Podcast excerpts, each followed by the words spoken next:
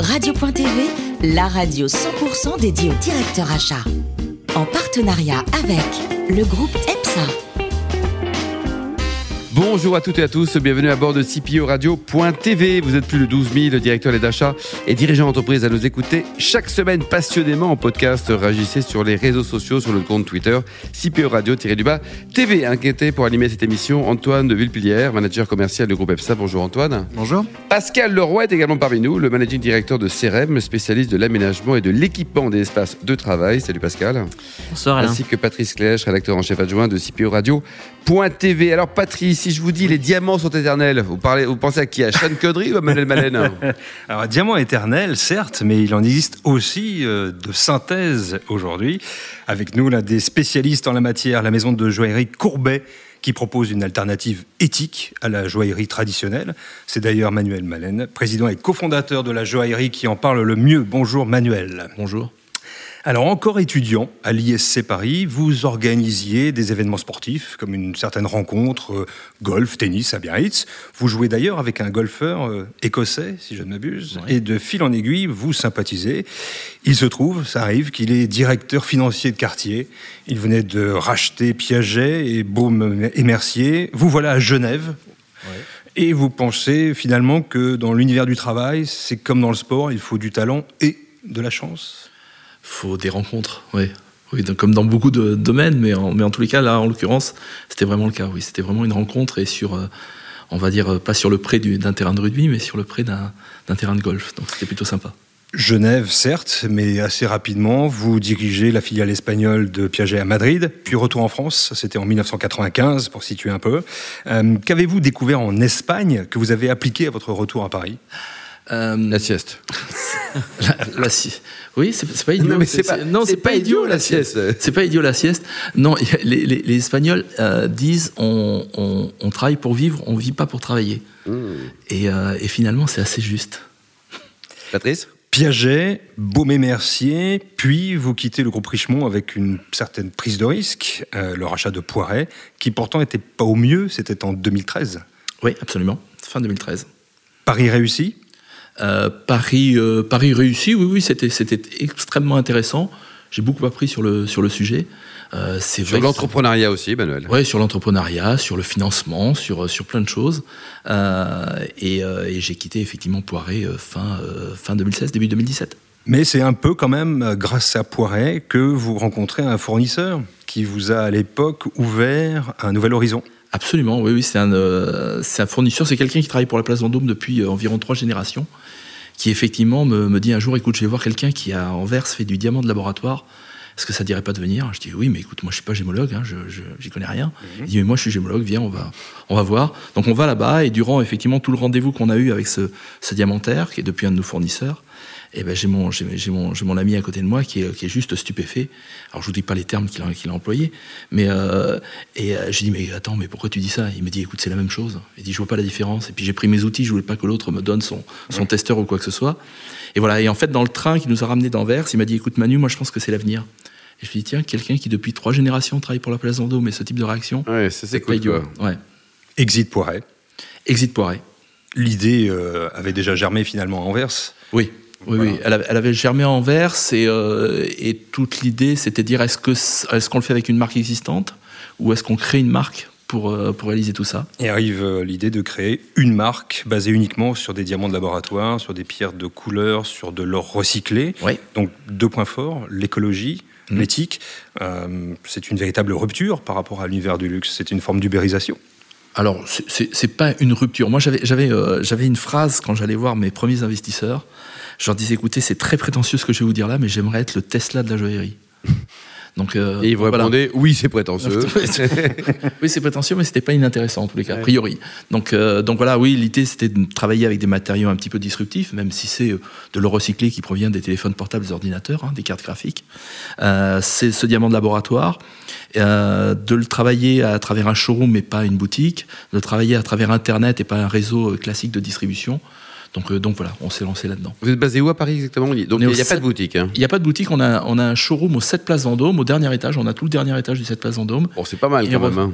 Oui, j'ai connu pire, oui. Oui. Alors Courbet, racontez-nous parce que la, la marque était disponible, ça, ça- ça- c'est assez incroyable. Quoi. Alors, c'était en, fait l'idée c'était de dire la joaillerie elle est elle est française historiquement c'est un métier français euh, et si on vient Place Vendôme on voulait absolument avoir un nom français et si on pouvait avoir un nom français qui soit disruptif artistique et on a cherché tout simplement et avec un de mes collaborateurs je lui dis toi tu prends les lettres de A à J moi je prends les autres lettres et on va on chercher prend l'apéro, puis dès et, que et- et on y va et on regarde tout et un, un samedi il m'appelle il me dit regarde Courbet je dis mais quoi Courbet? Il me dit regarde Gustave Courbet l'origine du monde qui était un tableau qui était effectivement disruptif. En son temps, il était caché derrière un autre tableau. Il fallait soulever un tableau pour regarder. Euh, il me dit, c'est le peintre de la nature et de la femme. Tu veux faire de la joaillerie écolo, jusqu'ici tout va bien. Et enfin, ce qui est extraordinaire, Gustave Courbet, en 1871, il est communard, haut placé dans la commune de Paris, et c'est lui qui fait démonter la colonne Vendôme. Et il fait démonter la colonne Vendôme pour une bonne raison. Il dit Je suis rue de la Paix. La première chose que je vois rue de la Paix, c'est une colonne à la gloire des guerres napoléoniennes. Il dit Non, ça, ça doit aller aux Invalides. Et là, on doit faire un monument pour la paix. Donc, quelqu'un qui a voulu changer la place Vendôme pour une bonne raison, ça avait du sens. Oh, trop fort quand même. Alors, le, hein. le capital, qui vous a accompagné d'un point de vue capitalistique dans cette euh, jolie aventure depuis euh, un peu moins de deux ans quoi? Alors, il y avait, euh, il y avait de la love money, il y avait euh, du business angel, il y a, euh, il y a aussi des, des- des professionnels du, du, du milieu qui nous ont accompagnés là-dedans. Et, euh, et comme tout se passe bien, ben voilà, on est sur une nouvelle levée de fonds et tout se passe très très bien également. Antoine? Oui, alors moi, je, donc on, on comprend que l'approche éthique est aujourd'hui au cœur de votre positionnement commercial. Euh, Est-ce que ça va rester longtemps un vrai différenciant à l'heure où la RSE, ça semble devenir un impératif pour tout le monde? Alors, ouais, vous avez tout à fait raison. Le, en fait, là, aujourd'hui, plus que l'éthique, je dirais l'écologie. Euh, parce qu'en fait, il faut savoir que les, les plus gros trous faits par l'homme sur la Terre, c'est les mines de diamants. On, on oublie ça. Euh, allez sur Internet, vous faites euh, mine de diamants image, et clairement, euh, j'ai gagné la partie. Mais et en fait, l'idée, c'est de dire, bah oui, bah, je, dans 5 ans, clairement, ça sera plus le cas. Et j'espère que d'autres marques seront dans cette mouvance-là, évidemment. Donc, euh, donc nous, on travaille beaucoup sur la techno sur la techno, que ça soit euh, euh, la réalité virtuelle, la réalité augmentée, que ça soit la blockchain, sur soit un, un certain nombre de choses, sur des choses à mesu- sur mesure faites à travers euh, euh, des scanners, des choses comme ça. Donc on travaille sur ce sujet-là. Aujourd'hui, donc je comprends que l'innovation, c'est important pour vous. Comment on fait résonner la notion d'innovation avec les valeurs traditionnelles qu'on associe à la joaillerie, la tradition, la temporalité, ce genre de choses? Ben, en fait, c'était là le, le- le vrai pari. Et le vrai pari, c'était de réunir des univers qui sont très souvent euh, pas vraiment alignés, ou même mis en opposition, que ce soit la techno. Or, nous, la techno, elle nous a permis d'avoir ce diamant de laboratoire, hein, puisque c'est on recrée les conditions dans lesquelles le diamant s'est formé, mais en laboratoire. Donc il y a ça, il y a cet or qui vient des téléphones portables, des ordinateurs, et tout ça va se retrouver sur un établi d'un artisan qui est là depuis 3 à 4 générations à travailler tout ça. Et euh, tout ça pour une marque qui est écologique, digital, place en dôme. Et en fait, c'est cette idée-là qui était sympa, et de voir que c'était possible de le faire. D'accord. Et une dernière question. euh, vous avez connu dans votre carrière d'autres maisons de joaillerie. Euh, au fil des années, est-ce que votre relation avec vos fournisseurs a, a évolué? Alors, on comprend que oui dans votre discours, mais on va dire avec quel marqueur fort? Alors vous savez, la, la joaillerie, ça reste un métier qui va pouvoir paraître un peu, un peu bizarre, mais quelquefois on tape dans la main, ça suffit. Ça, re- ça reste là-dedans. Donc, donc effectivement, moi, ce que m'a permis euh, toute mon expérience, c'est qu'effectivement, bah, j'ai euh, j'ai- j'ai noué des relations avec des fournisseurs de confiance et qui aujourd'hui continuent à, à- à exister. Mais, mais ça reste la, la relation de confiance est hyper importante. Pascal? Alors moi j'ai envie de, vous- de vous de vous demander ce que, hum, quelle est la différence finalement entre un, en termes de, de, de- de valeur perçue par le client entre un, un diamant, j'ose pas dire véritable parce qu'ils le sont tous les deux si j'ai bien compris, Mhm. et un, di- un diamant que vous produisez. Alors, il faut savoir, il y, a, il y a plein de choses. Déjà, il y a toute une mythologie du diamant. Alors, je vais, je vais pas la démonter, mais globalement, que ce diamant a mis euh, des millions d'années à se faire, c'est faux. Il s'est fait en quelques jours, quelques heures. On a mis des millions d'années à le trouver. Euh, sa rareté, c'est la pierre. Et des milliards d'années à le rare. payer, quoi. Ouais. C'est- une pierre qui est pas rare. euh, réellement. Et ensuite, sa valeur de revente, qui est aussi un des sujets. Euh, donc, euh, donc c'est c'est très ancré par rapport à une mythologie. Euh, mais malheureusement, dans les faits, c'est pas le cas. Euh, nous, on va travailler juste sur le fait de dire on a une alternative écologique. Tout simplement, c'est la même chose. Et très souvent, euh, alors ça paraît un peu choquant, mais quand on me demande quelle est la différence, je dis c'est la même différence que vous avez entre un bébé éprouvette et un bébé. À part la naissance, tout le reste est pareil. Donc voilà. Et j'ai envie de dire la valeur du diamant en général, eh, c'est une valeur émotionnelle. C'est une valeur parce que vous l'avez reçu à un moment donné, vous l'avez hérité, on vous l'a passé. il y a toutes ces valeurs-là. Oui, ça, ça a de la valeur sur le diamant. Le diamant est une pierre extraordinaire. Ça, c'est juste évident. D'accord? Maintenant, sa valeur juste euh, commerciale et euh, voilà, elle est, elle est très limitée malgré tout. D'accord. Et qu'est-ce que vous faites des diamants que vous n'utilisez pas? Par exemple, je pense qu'il y a des, vous avez peut-être des, des, déchets de production ou des. Oui, oui, parce que quand on crée du diamant, on le crée avec la même incertitude de résultat que la nature. C'est-à-dire, c'est pas toujours beau. Euh, alors nous, on n'utilise que le top. Euh, Il y a d'autres marques qui utilisent de- du, du diamant euh, d'un d'un peu moins de bonne qualité. Et ce qui n'est pas utilisé va être retourné à l'industrie, parce que l'industrie est friande du diamant. Elle a des propriétés incroyables, euh, que ce soit de dureté évidemment, mais aussi de conductibilité. Il y a, il y a plein de choses dans la bio, euh, dans, les, ordinateurs quantiques, on, on s'en sert. D'accord. Et alors, en termes de cibles, quelles sont vos cibles en termes de, je parle en termes de clientèle? Est-ce que ce sont les millennials ou pas Ou est-ce que c'est- Alors, les, les millennials, clairement, en font partie, d'autant plus qu'il y a la bague de fiançailles, euh, qui est vraiment un moment où là, effectivement, le diamant, le millennials, la marque se rejoignent. Euh, donc ça, c'est juste évident. Est-ce qu'ils sont toujours sensibles à la- à la- au luxe et euh, à la rareté? Alors, et au fiançailles. Ils sont. Alors, la, la rareté, juste pour revenir très rapidement sur la rareté, euh, juste pour vous donner un ordre d'idée, on a extrait 170 millions de carats des mines l'année dernière et on a produit en laboratoire 2 millions. La Ah oui. rareté, elle est chez nous. Euh, donc, euh, donc voilà. Non, ils sont sensibles au discours. Ils sont sensibles à cet aspect écologique qui est juste évident pour eux. Euh, alors, il faut savoir que ce dia- l'or recyclé est un peu plus cher, le diamant est un peu moins cher. Il est un peu moins cher parce qu'il y a moins d'intermédiaires, hein. pas parce qu'il est moins cher à produire, au contraire, c'est plus cher à produire qu'à extraire, mais il y a moins d'intermédiaires. Et donc finalement, ils vont se retrouver, ces Millennials Lab, sur une bague de fiançailles, pour le même tarif, beaucoup mieux. Et en plus, ça correspond à leur valeur. Donc là, Et alors, pour vous, dernière question, est-ce que c'est quoi le potentiel de développement ou le potentiel euh, commercial de, de, de votre activité? Ah, moi, je, je, je- j'ai envie de dire, alors c'est pareil, ça va être présomptueux. 100% hein, du Sky- marché Sky is the limit. Non, pas 100% du marché, mais il y aura d'autres marques et j'espère qu'il y aura d'autres marques qui arriveront. Mais en tous les cas, ce diamant-là, c'est l'avenir, non pas parce qu'on le fait, mais tout simplement, euh, l'extraction, elle diminue. Comme toutes les réserves naturelles, on les a pillées. Donc l'extraction diminue, la demande, elle augmente et il y a une alternative écologique qui est là.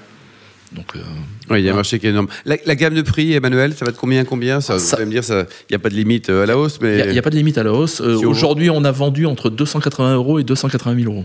Ah oui, c'est quand Voilà. on est un tout petit peu amoureux ou quand on est très amoureux. Quoi. La fabrication, c'est fabriqué où? Alors aujourd'hui, euh, donc nous, les, les, les, artisans, les artisans qui travaillent pour nous sont à Paris, Lyon et à côté de Milan. Euh, c'est les mêmes qui travaillent pour l'ensemble de la place, hein, D'accord. euh, évidemment. Et ensuite, le diamant, nous, on l'achète aujourd'hui aux États-Unis et en Russie parce que c'est très consommateur de faire du, très consommateur d'énergie de faire du diamant. Et en fait, aux États-Unis, c'est fait en grande majorité avec du solaire. En Russie, c'est fait avec du, de l'énergie hydroélectrique. D'accord. Et en fait, euh, là, on est en train de créer une manufacture de diamants en France. En France? Ouais. C'est pour quand ça? Ça sera, euh, j'espère, la première pierre euh, fin de cette année. C'est le cas de le dire. Et ça sera dans, oui, et ça sera dans le sud-ouest. Dans le sud-ouest, c'est très original. Le pays du rugby, vous adorez le rugby? Hein Il paraît que vous avez pratiqué à, à haut niveau en Espagne et en Suisse. Ah oui, c'est-à-dire oui. Je sais pas comment il faut le prendre, oui. Oui. Euh, c'est, euh, en tous les cas, euh, oui, oui, j'ai joué, j'ai joué en Suisse et en Espagne. et Quel je me suis poste, hein? Oh ben ça, avec avec l'âge, ça a évolué.